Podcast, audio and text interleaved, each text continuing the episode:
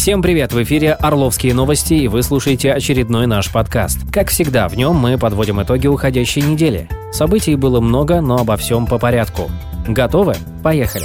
На этой неделе Орловцев возмутил пост в соцсетях, автор которого рассказывал о дебоше во многоэтажке в переулке Пищевом. Анонимный пользователь написал, что в одной из квартир дома до полуночи происходило бурное веселье. Затем гостей отправили по домам, но они вернулись. Дальше началось самое интересное. Не желающие покидать место веселья молодые люди начали ломиться в чужую квартиру. Видимо, перепутав этаж, разбили стекла в двери тамбура, сломали пожарный шланг, вырвали и украли камеру видеонаблюдения в лифте, подрались друг с другом и отправились ломать детскую площадку. Но на этом приключения молодых людей не закончились. Буйная компания избила до реанимации прохожего. В конечном итоге ночное веселье обернулось для юношей возбуждением уголовных дел. Уголовное дело, возбужденное в отношении водителя троллейбуса, устроившего на остановке Дворец спорта смертельную аварию, завершилось обвинительным приговором. Советский районный суд приговорил Жанну Черникову, именно она находилась за рулем общественного электротранспорта в тот роковой день, к четырем годам колонии поселения, а также на ближайшие три года ее лишили водительских прав. Приговор суда еще не вступил в законную силу. Жители города неоднозначно отнеслись к приговору суда, видимо, ожидая увидеть на скамье подсудимых водителя маршрутного такси, высаживающего людей со второго ряда, а также специалиста, который допустил выход неисправного троллейбуса на линию. Напомним, смертельная авария в Орле произошла днем 9 октября 2018 года. Троллейбус четвертого маршрута на остановке Дворец спорта протаранил группу пассажиров маршрутки, высаженных водителем со второй полосы. В результате три человека погибли, двое были госпитализированы. Сергей Лежнев вновь вспомнил Елену Шураеву и Дмитрия Серегина. Советник главы региона по СМИ уличил фельдшера скорой помощи и координатора местного отделения профсоюза действия Дмитрия Серегина и жену медика и члена независимого профсоюза действия Елену Шураеву в присвоении чужих услуг. Так Сергей Лежнев отреагировал на пост Елены Шураевой, в котором она написала, что поставка партии аппаратов ИВЛ в больницу Симашко – это победа в том числе и ее, и Дмитрия Серегина. Елена Шураева и Дмитрий Серегин парировали обвинением Сергея Лежнева, заявив, что советник губернатора пытается найти повод вбить клинья между медиками и профсоюзом действия.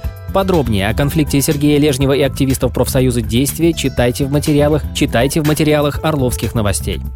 Родину оценили в 18,5 миллионов рублей. В Орле наконец-то завершилась эпопея с продажей здания кинотеатра «Родина». 24 августа прошли электронные открытые торги, проведенные путем публичного предложения по цене по продаже здания кинотеатра. Издание «Вечерний орел», сославшись на собственные источники, сообщило, что здание и участок под ним купил Алексей Широков за 18,5 миллионов рублей. Он был единственным участником открытого конкурса. Изначально эти объекты выставляли за 45,5 миллионов рублей. Напомним, здание Родины принадлежало акционерному обществу Агентства ипотечного жилищного кредитования, которое находится в процедуре банкротства. Недвижимость реализовали в рамках конкурсного производства.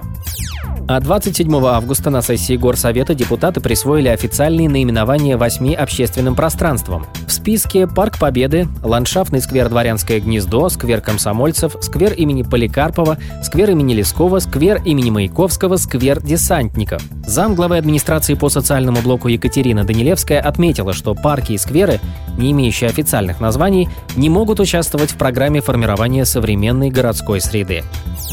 Депутаты не согласовали концепцию обновления Парка Победы. Этот вопрос рассматривался 27 августа на сессии Горсовета.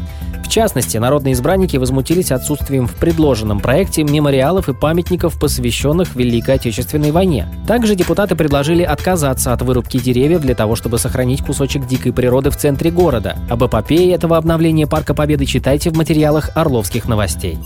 Действующий депутат Горсовета Орла Единорос Николай Пчелкин снял свою кандидатуру с выборов в Орловский горсовет. На сайте избиркома он числится как выбывший после регистрации кандидат. По информации нескольких источников Орловских новостей, поводом такому решению могли послужить договоренности между «Единой Россией» и губернатором Андреем Клычковым, в результате которых мандат может получить кандидат от КПРФ Максим Спиридонов.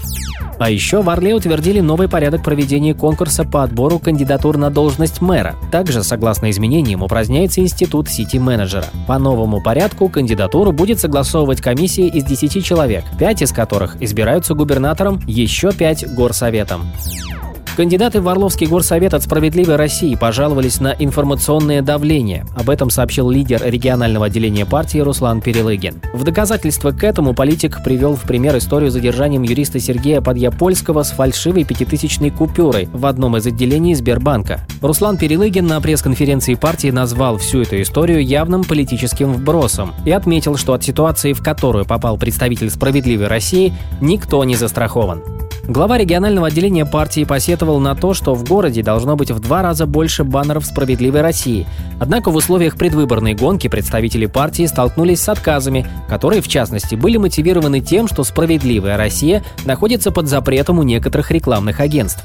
Руслан Перелыгин посетовал, что партия была первой по размещению баннеров на остановочных павильонах и в маршрутках. Вспомнил Руслан Перелыгин об административном иске о снятии трех кандидатов «Справедливой России». Поступило обращение, якобы эти кандидаты кандидаты являются членами «Единой России», а потому не могут выдвигать свои кандидатуры от другой партии. Кроме того, на пресс-конференции вспомнили и про то, что 11 августа кандидатам от «Справедливой России» Клепову и Панухнику отказали в проведении пикетов, ссылаясь на запрет массовых мероприятий в период пандемии коронавируса. Партия попыталась оспорить это решение в суде, основывая это тем, что муниципальные областные власти без особых преград проводят массовые мероприятия, на которых люди находятся без масок, а также не соблюдают социальную дистанцию. Шествие под флагами КПРФ открытие моста дружбы. К слову, политологи, которые наблюдают за выборами в 2020 году в разных регионах, говорят об определенных закономерностях везде, где выдвигается справедливая Россия. Те примеры, которые есть в Орле, в первую очередь ситуация с купюрой и другие ситуации, в которых они утверждают, что их политически прессингуют, говорят о следующем. На сегодняшний день в российских регионах видно, что справедливая Россия в силу особой институализации партии никак не подходит к рубежу в 5%. В частности, политологи считают, что таким образом партия искусственно подогревает к себе интерес и за счет громких заявлений в политическом притеснении. Подробнее о подозрениях кандидатов в Горсовет от «Справедливой России» читайте на сайте Орловских новостей. Дружба крепкая, не сломается, по крайней мере, мы все надеемся на это. Тем не менее, на недавно сданном объекте все еще находят недостатки. Так, во время осмотра конструкции моста дружбы были зафиксированы течи – их подрядчику предстоит устранить в оперативном режиме. Кроме того, у проверяющих вызвало нарекание качества деформационных швов. И напоследок, в Орле мужчина в форме обнажил проблему недостатка общественных туалетов. Видеоролик, на котором мужчина в форме справляет малую нужду у театра «Свободное пространство» в Орле вызвал самый настоящий фурор в сети. Кстати, правоохранительные органы уже ищут нарушителя правопорядка.